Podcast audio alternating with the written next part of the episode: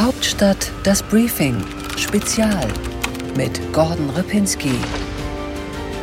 Herzlich willkommen, liebe Zuhörerinnen und Zuhörer, zu diesem Hauptstadt das Briefing Spezial an diesem Wochenende. Ich habe mit Karl Lauterbach gesprochen, dem Bundesgesundheitsminister, und erstmals seit einigen Jahren ging es nicht nur um Corona, aber eben auch. Wir haben diskutiert über die Pandemiefolgen, über eigene Fehler des Ministers und die Konsequenzen daraus. Und wir haben uns über eines der großen Projekte unterhalten, die jetzt für ihn entscheidend sind, über die Krankenhausreform, über die Frage also, wie die Krankenhauslandschaft in Deutschland in Zukunft aussehen soll, obwohl nicht mehr für alles Geld da ist. Das alles hören Sie in diesem Hauptstadt das Briefing Spezial. Ich wünsche Ihnen viel Erkenntnisgewinn. Herr Lauterbach, ich grüße Sie. Hallo, guten Tag. Herr Lauterbach, Sie waren ja im ersten Teil Ihrer äh, Zeit als äh, Gesundheitsminister, vor allem Pandemieminister. Jetzt haben Sie das nächste große, schwierige Projekt direkt vor sich, nämlich die Krankenhausreform. Sagen Sie uns mal, was ist eigentlich die größte Herausforderung der beiden Dinge? Zunächst, also ich habe an der Krankenhausreform schon gearbeitet in der Pandemiezeit. Ich glaube, ich habe im Mai eine Kommission eingesetzt, die sich dann als Regierungskommission mit der Vorbereitung dieser riesigen Reform vorbereitet. Die Krankenhausreform ist unbedingt notwendig. Die Krankenhäuser sind in einem sehr schwierigen, in einem kritischen Zustand. Wir haben mehrere Probleme, die nebeneinander bestehen und die ineinander greifen. Ein wichtiges Problem ist, also wir haben nach wie vor nicht genug Spezialisierung. Mittlerweile belegen die Studien immer klarer, derjenige, der in spezialisierter Hand behandelt wird, hat bessere Behandlungsergebnisse. Das zeigt sich sehr deutlich beispielsweise bei Krebsbehandlungen. Dort ist die Sterblichkeit davon abhängig, auch davon abhängig, ob das eine spezialisierte Klinik ist, ja oder nein. Das gilt aber auch für viele andere Eingriffe. Das klappt in Deutschland nicht gut genug. Also die Spezialisierung ist nicht, wo sie sein könnte. Ein zweites Problem ist, die Ökonomie spielt bei den Entscheidungen, wie praktiziere ich in einem Krankenhaus, eine sehr dominierende Rolle. Das laufende Budget einer Klinik also wird nur generiert durch die Zahl der Fälle, die ich mache. Somit hat jede Klinik drei Interessen, nämlich zum einen so viele Fälle wie möglich zu machen, zum zweiten diese Fälle so billig zu behandeln wie geht und zum dritten das Spektrum auszuweiten von Fällen, die man machen kann die Bereiche zu, auszudehnen. Und das frustriert viele junge Leute, also die als Pflegekräfte oder als Ärzte in die Klinik gehen, weil die wollen Medizin praktizieren. Die wollen nicht also mit dem kaufmännischen Leiter darüber sprechen, kannst du noch mehr Fälle hier machen. Das ist auch kein System, was dem Bürger natürlich hilft, weil man muss sich dann also gewahr sein, dass es oft auch Eingriffe gibt, die medizinisch vielleicht zumindest ambulant hätten erbracht werden können oder vielleicht gar nicht nötig gewesen wären. Und jetzt wollen Sie von diesem Prinzip der Fallpauschalen weg zu einem neuen System. Das einzige Problem ist, die Länder machen nicht mit. Dass die Länder nicht mitmachen, das steht noch offen. Mein Eindruck ist, die Länder wollen eine Reform. Und die Richtung unserer Reform, das war, was ich eben angesprochen hatte, das hat diese Kommission, diese Regierungskommission vorbereitet. Das entspricht aber auch meiner Überzeugung. Ich habe an vielen dieser Sitzungen auch teilgenommen. Wir brauchen etwas, was mehr, also die Medizin wieder in den Vordergrund rückt und wegkommt von diesen ökonomischen Notwendigkeiten. Ich möchte hier ausdrücklich zunächst einmal sagen, bevor ich die wichtigsten Eckpunkte der Reform in ein paar Sätzen sage, ich unterstelle den Krankenhäusern keinen schlechten Willen oder keine Fahrlässigkeit. Die Krankenhäuser sind durch das System, was wir jetzt haben, zum Teil gezwungen, diese ökonomischen Überlegungen so stark in den Vordergrund zu stellen. Das ist ein System, das arbeitet gegen die Krankenhäuser. Und daher ist es keine Schuldzuweisung, sondern das beschreibt einfach das Umfeld, in dem Krankenhäuser heute arbeiten müssen. Wenn jetzt die Reform kommt, wie geplant, dann bekommen die Krankenhäuser 60 Prozent ihrer Erlöse. Das das Vorhalten von Leistungen, die erbracht, also die da sein müssen, damit ich die Fälle mit hoher Qualität machen kann. Ich sage mal, besonders ausgebildetes Personal, Sachkosten, Laborkosten, alles, was an Vorhaltung da sein muss, damit ich die Fälle überhaupt gut machen kann. Und also äh, die Pflegekosten, die entstehen. Nur noch 40 Prozent werden dann über die Fallpauschale bestimmt. Das heißt, wenn ich dann zum Beispiel 10 Prozent weniger Fälle hätte, damit sinken natürlich auch meine Kosten, dann hätte ich nur 4 Prozent weniger Umsatz. Und somit ist dann der gesamte also Antrieb, dass ich so viele Fälle mache wie möglich oder dass ich auf, auf Teufel komm raus verhindere, dass ich Fälle verliere. Das ist dann, also, das ist dann gebannt. Dann spielt die Daseinsfürsorge für die Krankenhäuser wieder eine viel größere Rolle. Das kommt neben der mit der Reform einhergehenden stärkeren Spezialisierung zum Tragen. Somit zwei Kernziele der Reform. Mehr Spezialisierung mit dem Ergebnis bessere Behandlungsergebnisse und zum Zweiten Entökonomisierung der Krankenhäuser, mehr Daseinsfürsorge. Wenn wir es nicht machen, äh, dann landet das Ganze in einem Fiasko. Diese Reform ist überfällig. Die Vorhaltepauschalen, auch wenn man sich äh, bei der Opposition oder in den Ländern umhört, sind nicht sonderlich umstritten. Die Kritikpunkte liegen in anderen Bereichen. Der erste Kritikpunkt ist, wer zahlt's? Und der zweite Kritikpunkt ist, wie viele Krankenhäuser gibt es gerade im ländlichen Raum denn dann überhaupt noch? Die Krankenhäuser im ländlichen Raum haben ja im Moment die größten Probleme. Ich hatte ja schon darauf hingewiesen, die Krankenhäuser müssen die Fälle machen, sonst ist das Budget nicht mehr da. In der Vergangenheit haben wir dieses Problem noch kaschiert, indem wir 98 Prozent des Budgets bezahlt haben, auch wenn man weniger Fälle machte. Aber im ländlichen Raum, erstmal die 98 Prozent gibt es nicht mehr und zum Zweiten im Krankenhausbereich auf dem ländlichen Raum, da brechen die Fälle ein. Die äh, Leute wollen in Spezialkliniken behandelt werden, nicht auf der also, äh, ländlichen Wiesenklinik, wenn man so sagen darf. Also die Kleinklinik ist da nicht mehr in dem Ruf wie früher. Heute reisen die Leute oft lieber länger an und werden dann besser behandelt, als dass man die erstbeste Klinik nimmt. Aber Sie wollen natürlich trotzdem die Klinik bei sich in der Nähe haben für den das Fall ist, der die Fälle. soll auch bleiben. Die soll auch bleiben. Sie soll sich aber konzentrieren auf die einfachen Fälle. Also die, ich wollte nur sagen, machen wir die Reform nicht, dann sind es gerade die kleinen Kliniken auf dem Land, die sterben werden. Weil die kriegen die Fälle nicht mehr zusammen, das Budget sinkt, dann verlässt das Personal das Haus, das Personal ist weg, dann gibt es noch weniger Fälle. Wir müssen die Pflegeschlüsse demnächst besser äh, also beachten, werden ganze Stationen geschlossen. Somit diese Kombination Fachkräftemangel, weniger Ärzte, weniger Fälle, das ist ein Teufelskreis nach unten. Das hat jetzt begonnen für die kleinen Kliniken auf dem Land. Und die bekämen durch unsere Reform bekämen die nochmal eine Möglichkeit, weil für die äh, also etwas kleinere Krankenhausmedizin, die ja genauso wichtig ist, das ist ja nicht minder wichtig. Es sind ja Gott sei Dank nicht so viele, die eine große Krebsoperation benötigen, sondern meinetwegen eine Gallenblasenoperation, ein gebrochener Knochen, eine Handfraktur bei älteren Leuten, die gestürzt sind. Das sind ja alles wichtige Eingriffe, die müssen ja gemacht werden. Wieso soll das nicht ortsnah weitergemacht werden? Somit diese Sorge der Länder, dass die kleinen Landkliniken verschwinden, die kann ich nicht teilen, sondern ganz im Gegenteil, machen wir die Reform nicht, haben diese Kliniken zum Teil keine Chance. Das ist wenn die Reform nicht kommt. Aber was passiert mit den Kliniken, wenn die Reform kommt? Heißt das, es werden nur weniger von diesen Kliniken sterben. Wo landet man am Ende? Jetzt sind es 1900 Krankenhäuser. Also solche Zahl kann man jetzt nicht wirklich berechnen und das liegt auch an den Ländern, an der Landeskrankenhausplanung. Die wollen wir ja nicht also übernehmen. Der Bund hat da keine Rechte. Aber es wird weniger Krankenhäuser geben. Das wird es auf jeden Fall. Es, die Krankenhäuser, es fängt ja jetzt an, das Krankenhaussterben. Das ist ganz klar. Somit, ob wir die Reform machen oder nicht, die Zahl der Krankenhäuser wird zurückgehen weil das Krankenhaussterben beginnt jetzt. Also jetzt ist die Phase so eingeleitet, das ist jetzt so, wir kompensieren nicht mehr durch die Corona-Hilfen oder Zuschüsse oder ähnliches. Die Krankenhäuser fangen jetzt an auszuscheiden.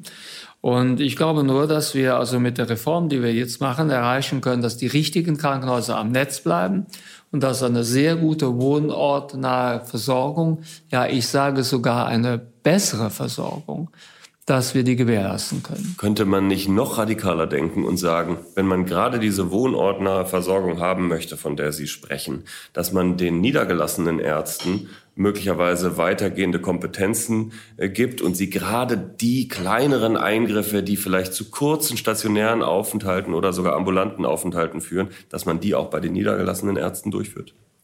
Die kleinen Krankenhäuser auf dem Land, aber auch in den Städten werden ja gebraucht, weil diese, diese kleineren also Eingriffe und auch die Routineversorgungen, das wären ja mehr werden, nicht weniger. Von daher, also wenn das wirklich die Domäne der kleinen Häuser ist und die Spezialkliniken, die größeren Häuser konzentrieren sich auf die schwierigen Fälle, dann gewinnen alle. Die kleinen Häuser können überleben, die Patienten haben wohnortnah eine gute Versorgung und für eine Spezialversorgung geht es zur Spezialklinik. Das ist genau, was wir erreichen wollen. Machen wir das nicht, dann haben wir so eine Situation wie jetzt, dass also die kleinen Häuser zum Teil auch also Eingriffe machen, wo sich selbst die behandelnden Ärzte zum Teil sehr unwohl fühlen. Und das ist ja auch kein System. Also wenn ich eine Pauschale abrechne, immer den gleichen Betrag.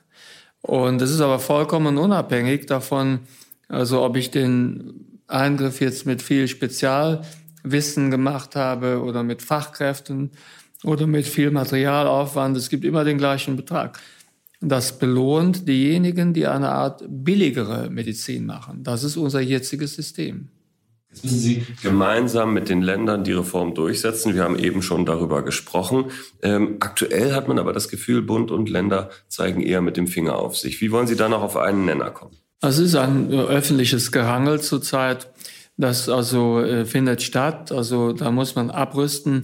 Ich habe ja zum Teil auch selbst beigetragen, indem ich also gute Reformschritte, wie sie jetzt in NRW äh, getan werden, die habe ich weniger positiv beleuchtet, als ich das besser gemacht hätte. Man muss die Gemeinsamkeiten betonen. Aber ich bin also mit den Landesministern im guten Austausch. Ich habe eben noch, also kurz mit Klaus Holleczek, dem Gesundheitsminister in Bayern, gesprochen. Heute, wir machen kleine Runde noch heute Abend. Morgen haben wir die also äh, Krankenhauskommission der Länder wieder hier. Wir arbeiten auf Fachebene, dass wir uns zum Teil zweimal pro Woche austauschen. Es wird mit Hochdruck gearbeitet.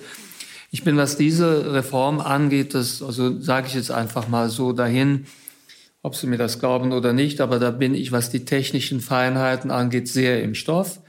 Ich habe schon an der ersten, an dieser großen DRG-Reform vor 20 Jahren sehr aktiv mitgearbeitet, auch mein Institut damals. Von daher weiß ich ziemlich genau, wo die Schwächen dieses Systems liegen. Und ich versuche das hinzubekommen. Die Länder blicken alle.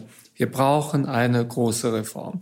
Und Sie haben es ja gerade selbst gesagt, Vorhaltepauschalen werden im Prinzip von den Ländern begrüßt. Es geht um Level, die jetzt noch strittig sind, also Einteilungen, welches Krankenhaus darf was machen, hat welches Niveau, es geht um die Sicherstellung, es geht um Ausnahmeregeln. Das sind die Punkte, die wir machen müssen. Aber ich bin ehrlich gesagt zuversichtlich, dass wir es hinbekommen. Wir müssen öffentlich vorsichtiger miteinander umgehen. Sie haben Laumann angesprochen. Ja. Dem haben Sie jetzt wirklich die Hand ausgestreckt. Dem habe ich die Hand ausgestreckt. Das mache ich auch. Also ich, ich, hab, ich hatte Laumann in NRW kritisiert. Aber ich habe dann nachher nochmal drüber nachgedacht, das ist eigentlich auch unfair, weil die Reform, die Laumann jetzt macht, ist einfach ein guter Vorläufer von dem, was wir gemeinsam planen. Und daher ist es, das ist einfach, das, also da müssen wir gegenseitig abrüsten und das große Ganze beachten. Die politische Realität lautet natürlich auch, Sie brauchen Laumann, weil diese Reform durch den Bundesrat gehen muss. Ich habe das selbst sofort klar gemacht. Wir könnten auch eine Krankenhausreform ohne Bundesrat machen. Das ist ganz klar. Das habe ich ja von vornherein abgelehnt.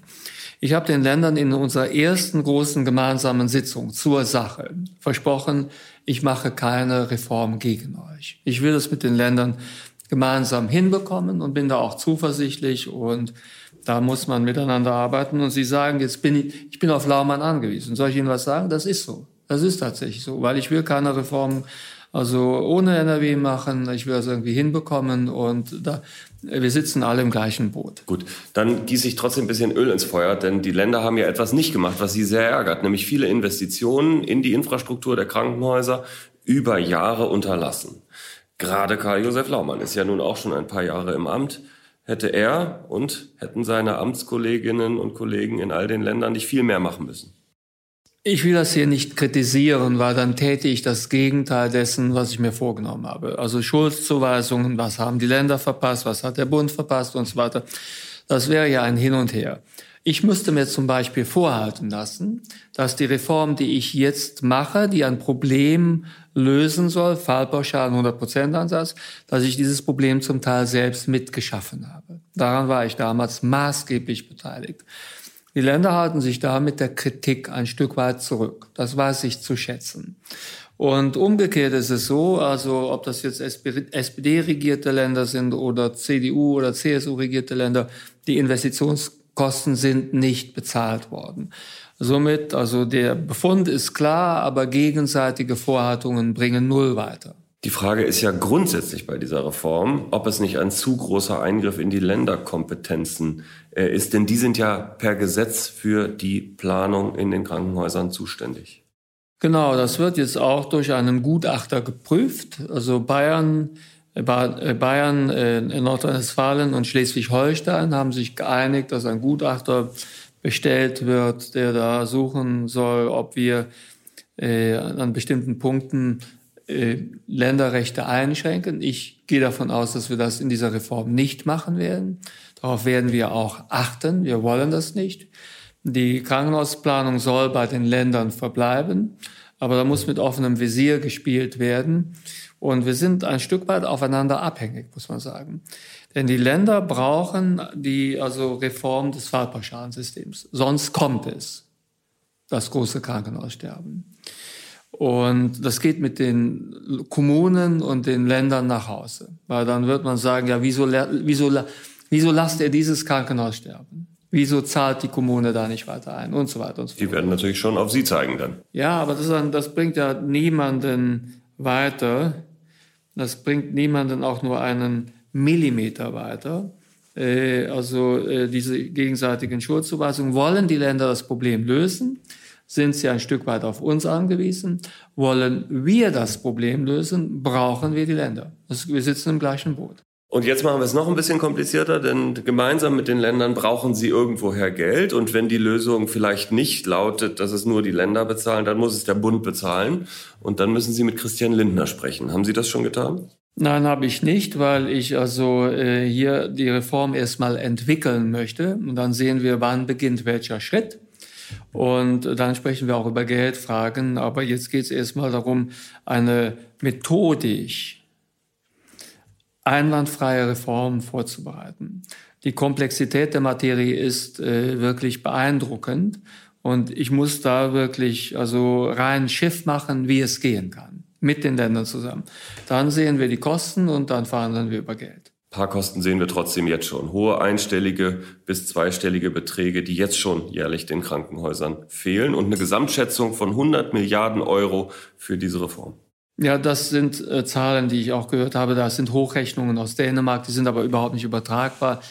Als die große Krankenhausreform in Dänemark gemacht worden ist, mussten äh, Krankenhäuser aufgebaut werden, große Krankenhäuser mussten errichtet werden, also umgebaut werden und so weiter und so fort. Und das ist in Deutschland alles nicht der Fall. Wir haben ja die Krankenhausstruktur. Die Investitionskosten fehlen, aber auf der Habenseite ist, also wir haben sehr viele Krankenhäuser. Sie hatten es gerade angesprochen. Also wir haben fast 1900 Krankenhäuser, also zählt man die psychosomatischen und die psychiatrischen Kliniken mit dazu, die Fachkliniken, dann kommt man ungefähr auf diese Zahl. Wir haben große, tolle Kliniken. Das heißt, da kann man schon aufbauen. Daher sind die Bedarfe, die finanziellen Bedarfe für die Umstellung hier sehr viel kleiner. Hm, okay. Ähm, Sie wollen die Kosten nicht nennen, das kann ich verstehen, aber dennoch ist die Gesamtsituation. Ich, ich weiß die Kosten nicht. Ich weiß hm. nicht. Aber wir wissen, es werden viele Milliarden sein. Äh, das werden wir sehen, auf jeden Fall. Also so eine Umstellung des Systems geht immer mit also Investitionen einher. Und da werden Bund und Länder zusammenspielen. Mhm. Und am Ende werden sie zu Christian Lindner gehen müssen und es wird ein Koalitionsthema werden, ob der Koalition, die viele andere Ausgaben aktuell zu meistern hat, ob ihr diese vielen Milliarden die Reform der Krankenhäuser wert sind. Wir wissen nicht, wie viel es ist. Wir wissen nicht, wann diese Mittel wirklich benötigt werden. Ich kann aber so viel sagen, ich habe für diese Reform, die ja eine wichtige Reform ist, jeder weiß, wir müssen im Krankenhaussektor etwas tun. Es, ist, es läuft nicht gut. Ihr habt die volle Unterstützung des Kabinetts und auch des Bundeskanzlers. Das ist keine also äh, Reform, die äh, betrachtet wird als eine Routinereform, sondern das ist eine Operation am offenen Herzen unseres Gesundheitssystems. Also wirklich eine große Sache. Und ich bin sicher, dass wir da nachher zu guten Lösungen kommen.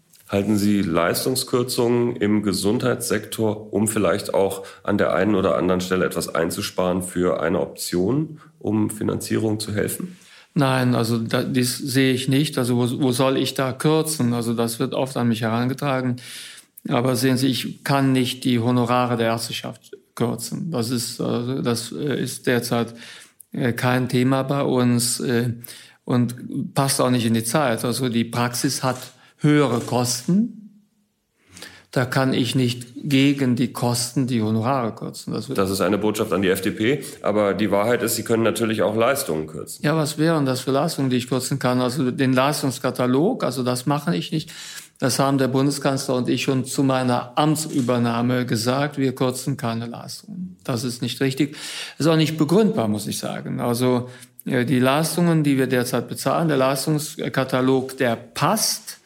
Und äh, ist also ich denke im Traum nicht daran, dass ich jetzt hingehen würde und sage, die Krankenhäuser müssen saniert werden, wir brauchen eine große Reform.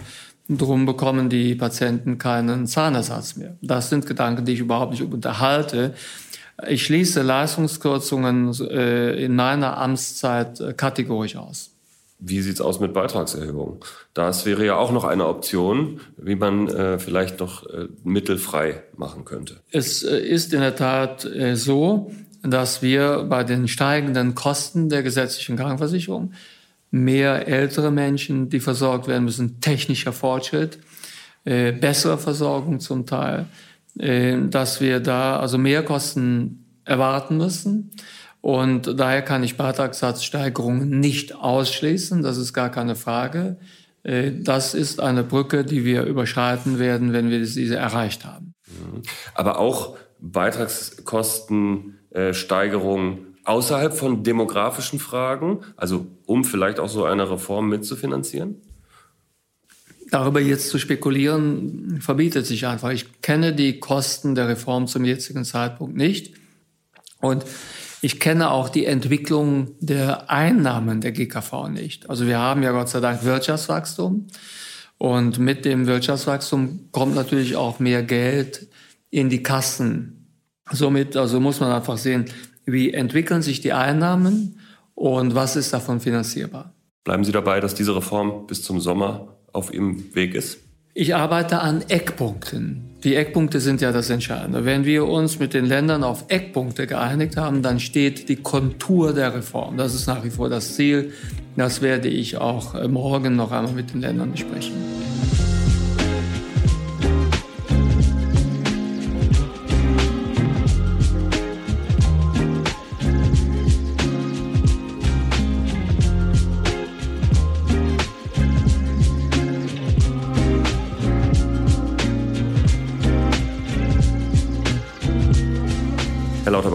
Drei Jahren begann die Pandemie so richtig in Deutschland im März 2020. Wenn Sie heute zurückschauen, mit was für einem Gefühl tun Sie das? Im Großen und Ganzen ist mein Gefühl, dass wir also als Land noch einigermaßen gut durch die Pandemie gekommen sind, so schrecklich wie die Pandemie war und in Teilen ja auch noch ist. Wir haben schon als Gesellschaft gemeinsam die Herausforderung gemeistert. Wir haben also die Schritte unternommen, die unternommen werden mussten. Es sind zu viele Menschen gestorben, aber es wären noch mehr gewesen, hätten wir die strengen Maßnahmen, die wir ergriffen haben, nicht gemacht. Somit ist die Bilanz, also wie viele Leute sind gestorben durch die Pandemie in Deutschland, ist im Großen und Ganzen mit allen Einschränkungen eine positive Bilanz. Es war eine sehr wichtige Zeit. Sie hat auch eine also Selbstbestimmung der Bevölkerung noch einmal nötig gemacht. Wie viel Solidarität sind wir bereit aufzubringen für die Schwächsten? Denn es war ja relativ klar, schnell klar, dass also von der, also von der Pandemie besonders die vulnerablen Gruppen, die älteren Menschen, die Menschen mit Vorerkrankungen betroffen sind. Und äh, viele andere haben auch die Opfer erbracht, einschließlich unserer Kinder. Somit also hat die Solidarität funktioniert. Das ist aus meiner Sicht also ein positiver Befund. Das ist sehr wichtig. Also Befund ist hier kein richtiges Wort. Das ist zu klinisch. Das ist also einfach eine positive Bewertung, die ich machen kann. Die Gesellschaft hat in dieser größten gesundheitlichen Herausforderung seit dem Zweiten Weltkrieg die Solidarität gezeigt. Dafür bin ich als Gesundheitsminister unendlich dankbar. Trotzdem beginnt, hat man das Gefühl, gerade so eine echte Zeit der Aufarbeitung, äh, viel Reflexion darüber, was falsch gelaufen ist, viel Selbstkritik. Aus Ihrer Sicht ein bisschen scheinheilig, dass man jetzt damit anfängt? Das ist äh, angemessen, das findet statt. Wovor ich warne, und dazu habe ich ja auch in einem gemeinsamen Interview mit Christian Drosten nochmal also aufgerufen, das nicht zu tun, dass man versucht, das, was stattgefunden hat, umzudeuten. Dieser Versuch findet derzeit statt und der ist sehr gefährlich. Die Umdeutung geht ungefähr wie folgt. Also das Virus äh, wäre in Wirklichkeit weniger gefährlich gewesen, als es war. Und die Maßnahmen hätten stärker geschadet als also äh, angenommen. Somit werden die Maßnahmen, die wir ergriffen haben, die werden in ihren Nebenwirkungen überhöht und also die Gefahr des Virus wird abgewertet. Und diese Umdeutung liefe dann darauf hinaus, der Staat hat damals zu streng oder falsch reagiert. Aber stimmt es nicht an einem bestimmten Punkt der Pandemie? Denn so wie wir die Mutationen beobachtet haben, äh, ist es ja so, dass von einer nicht so weit verbreiteten, aber schlimmen Ausprägung des Virus es immer infektiöser, aber immer weniger schlimm wurde über die Monate und Jahre. Und hätte man nicht vielleicht bei der Omikron-Variante sagen müssen, ab jetzt sind die Eingriffe zu schwer. Wir haben doch, als die Omikron-Variante da war, die Maßnahmen angepasst. Denken Sie an das also Infektionsschutzgesetz, was wir im letzten Jahr gemacht haben. Aber da war erstmal ein Lockdown. Als Omikron kam, waren Monate des Lockdowns. Ja, was heißt Monate des Lockdowns? Also das, da hat es keinen Lockdown im engeren Sinne mehr gegeben. Also Doch, im letzten Winter gab es bis zum Frühjahr einen, einen Lockdown. Es gab also nicht über Monate einen Lockdown, sondern es hat noch einen, es hat noch einen kurzen Lockdown gegeben beim Wechsel quasi der damals also sehr gefürchteten Delta-Variante. Aber wenn ich jetzt auf die Zeit also der Omikron-Variante zurückblicke, da waren für die allermeiste Zeit die Maßnahmen schon deutlich gelockert. In dem Moment, wo wir sahen, dass die Sterblichkeit bei der Omikron-Variante deutlich niedriger ist, haben wir kaum mehr große also Einschnitte verhängt. Aber gerade in der Zeit, in der die Omikron-Variante ja da war, hat man auch noch mal sehr aktiv und auch Sie über die Impfpflicht diskutiert und wollte das gesetzgeberisch durchsetzen. War das richtig? Es war damals eine offene Debatte. Wir wussten erstmal zum damaligen Zeitpunkt nicht, ob es bei Omikron-Varianten in Zukunft bleiben wird. Damals war wissenschaftlich durchaus denkbar und wurde auch von vielen Experten so gemutmaßt, dass es neben der Omikron-Variante auch wieder Delta-Varianten oder ähnliche Varianten geben könnte oder sogar kombinierte Varianten. Eine rekombinierte Variante Omikron-Delta wurde damals auch in der Wissenschaft diskutiert. Und die Debatte um die Impfpflicht drehte sich darum, wie können wir gerade die Impflücke, die wir in Deutschland im Vergleich zu anderen Ländern in Europa haben, bei den älteren Menschen, wie können wir diese Lücke schließen?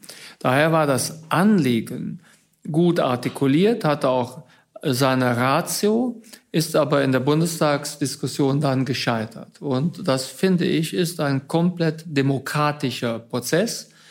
Ich hätte mir damals ein anderes Ergebnis gewünscht, so ist es nicht gekommen, aber da bin ich auch nur ein Abgeordneter von vielen und äh, so ist die Debatte damals verlaufen.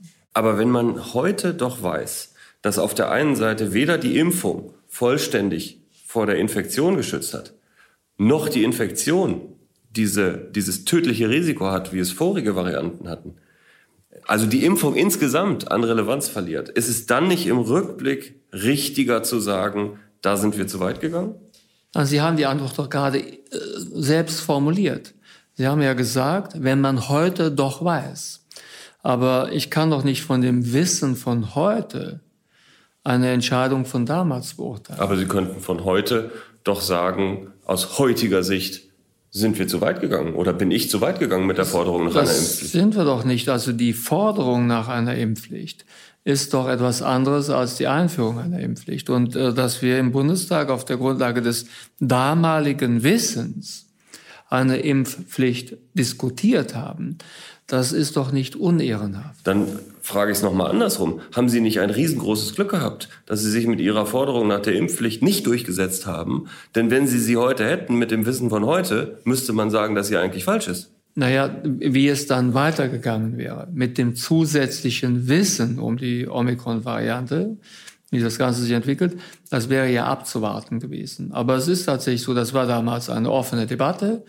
Die haben wir geführt. Das Ergebnis ist bekannt und das finde ich total demokratisch. Sie haben gesagt, dann hätte man das abwarten müssen. Dann hätte man heute zum Schluss kommen müssen, wir müssen die Impfpflicht wieder abschaffen. Vielleicht wäre sie nie umgesetzt worden. Also mit den zusätzlichen Erkenntnissen, die wir dann ja sukzessive Monat für Monat gewonnen haben, hätte sich möglicherweise die Umsetzung nie ergeben. Aber also es ist eine müßige Debatte. Der Wissensstand war damals ein anderer. Damals war noch viel möglich. Wir haben das offen diskutiert und das ist das demokratische Ergebnis. Das ist der sachlich-politische, auch wissenschaftliche Rückblick auf die Dinge. Aber es gibt natürlich noch einen emotionalen Rückblick auf die Dinge. Und der ist, dass in der Gesellschaft eine große Unruhe entstanden ist, weil, und auch heute noch da ist im Prinzip, weil viele denken, uns wurde die Wahrheit nicht gesagt. Wäre es nicht gerade deshalb besser, selbstkritischer auch von heute nochmal zurückzublicken? Also ich glaube nicht, dass es mir an Selbstkritik mangelt, aber man muss äh, unterscheiden zwischen uns ist Information vorenthalten worden oder ich bin mit den Maßnahmen von damals nicht einverstanden. Dass der Staat, die Bundesregierung gezielt und absichtlich Informationen vorenthalten hätte oder die Bürger falsch informiert hätte, ist eine Räuberpistole aus dem Lager der Querdenker. Das hat nicht stattgefunden. Wir haben sehr breit und offen informiert. Und dass man im Nachhinein, also den ein oder anderen, also Entscheidungsweg, der damals beschritten wurde, anders bescheiden würde, das ist doch unbenommen, das räume ich auch ein. Ich habe dafür ja selbst auch Beispiele gebracht, übrigens unaufgefordert. Ich bin unaufgefordert so weit gegangen und habe gesagt, dass die Maßnahmen, die wir da jetzt bei Kindern ergriffen haben, dass die wahrscheinlich nicht richtig gewesen sind, dass wir da zu lange die Maßnahmen genutzt haben und auch zu streng. Man hätte andere Schwerpunkte setzen müssen. Das habe ich unaufgefordert, also auch selbstkritisch gefordert. Ich war damals ja gar nicht in der Bundesregierung, aber ich habe das trotzdem äh, mit also beeinflusst. Ich habe mich damals klar positioniert. Dafür übernehme ich auch die Verantwortung natürlich.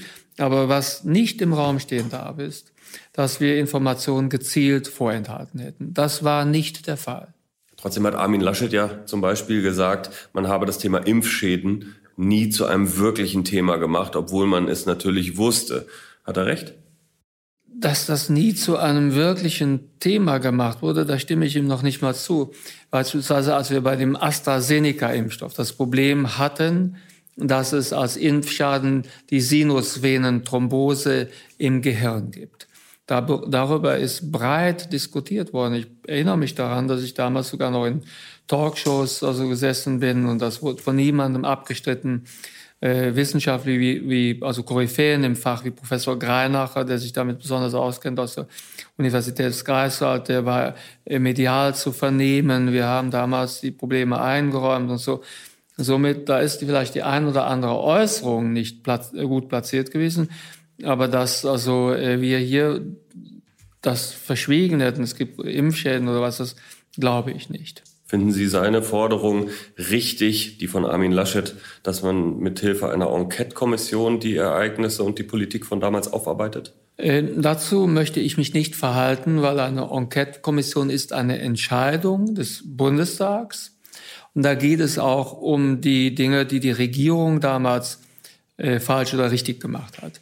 Und also ich will da dem Bundestag keine Ratschläge geben. Das betrifft ja die Arbeit der Bundesregierung und da würde ich mich jetzt nicht also in die eine oder in die andere Richtung äußern wollen. Ich frage Sie als direkt gewählter Abgeordneter für Leverkusen. Das, trotzdem kann ich nicht abstrahieren. Ich bin und bleibe Gesundheitsminister und da kann ich nicht also die Frage beantworten, soll eine Enquete-Kommission das aufarbeiten, sondern da warte ich einfach geduldig. Wie entscheidet sich da der Deutsche Bundestag? Und ich bin da wirklich mit jeder Entscheidung komplett einverstanden. Und käme es zu einer solchen Kommission, würden wir auch mitmachen. Ich erinnere Sie daran, dass Sie gerade bei der Impfpflicht sich als Abgeordneter geäußert haben, nicht als Gesundheitsminister. Ja, aber damals also ähm, war ich ja auch Teil der Debatte. Ich habe damals also mich ja also äh, sehr engagiert für die Impfpflicht stark gemacht. Und wenn ich jetzt gefragt habe, gefragt werde, wie war das damals, war das also die richtige Debatte und so weiter, muss ich mich dazu äußern, das war ja mein Vorschlag. Aber jetzt sitze ich hier, also auch als der Bundesgesundheitsminister, und es geht darum, wie der Deutsche Bundestag die Arbeit auch der Bundesregierung aufzuarbeiten hat. Aber es, da kann ich darum, Ratschläge aber es geht nicht nur darum, wie der Bundestag es aufarbeitet. Das ist ja nur ein Beispiel. Sie könnten ja auch sagen, aus Ihrer Position als Bundesgesundheitsminister heraus sind Sie selbst an einer Aufarbeitung äh, interessiert. Das sind wir ja. Das ist gar keine Frage. Das tun wir ja auch und wir also gehen viel weiter. Äh, ich versuche halt aus der Pandemie, so wie sie stattgefunden hat und unseren Erfahrungen, Dinge abzuleiten, die uns vor einer neuen Pandemie bewahren können. Ich arbeite zum Beispiel sehr intensiv, und zwar international wie national, an Vorbereitungen für neue Erreger. Ich habe gestern erst äh, mit äh, Ashish Jha, Professor Ashish Jha im Weißen Haus lange darüber gesprochen, äh, was wir machen können, um in ärmeren Ländern mögliche Pandemieausbrüche schneller erkennen und bekämpfen zu können. Das sind ganz also gezielte also Maßnahmen, die ich auch international ver also verfolge. Ich arbeite so mit das, was wir gemacht haben, auf, versuche aber nach vorne zu gehen. Sie, natürlich, auf der gesundheitspolitischen Ebene äh, versucht man, die nächste Pandemie zu verhindern. Aber es, es gibt ja eben diesen gesellschaftlichen Schaden, über den wir gerade diskutieren. Vertrauensverlust. Sie haben selber die Querdenker genannt und die Frage, wie man dem auch entgegentreten kann. Ja, aber ich bin ja viel in also Kontakt geraten, also mit Querdenkern und so weiter. Ich glaube zum einen, also, dass man die Größe dieser Gruppe nicht überschätzen darf. Und zum zweiten, ganz ehrlich, mein Eindruck, viele der Leute, die da zum Beispiel mutmaßen, der tiefe Staat hätte also bei den Impfungen äh, oder äh, bei der Schwere der Erkrankung äh, nicht die Wahrheit gesagt oder manipuliert das sind auch Leute, die dem Staat ganz grundsätzlich sehr skeptisch gegenüberstehen und zum Teil also auch in ganz anderen Bereichen also äh, hier ein Misstrauen artikulieren. Ich weigere mich zu glauben, dass die Mehrheit der Bevölkerung äh, solchen Gedankengängen etwas abgewinnt. Die Mehrheit der also Bevölkerung wird sicherlich glauben, dass wir in der Pandemiebewältigung auch Fehler gemacht haben und wissen Sie was? Das war auch so. Aber die Minderheit, um die es da geht, die jetzt sagt, also dem Staat ist nicht zu trauen, wir sind getäuscht worden und so weiter und so fort. Das ist eine Minderheit und die erreiche ich auch nicht, indem ich jetzt hier ständig mehr Culpa äh, aus dem Fenster herausschreie, sondern da, damit, also das ist mir, also da, die, diese Leute, äh, das sind nicht so viele, die sind also viel zu hören, aber es sind nicht so viele. Diese Leute erreiche ich so nicht. Herr Lauterbach, ich danke Ihnen. Ich danke Ihnen für die Gelegenheit. Hauptstadt das Briefing Spezial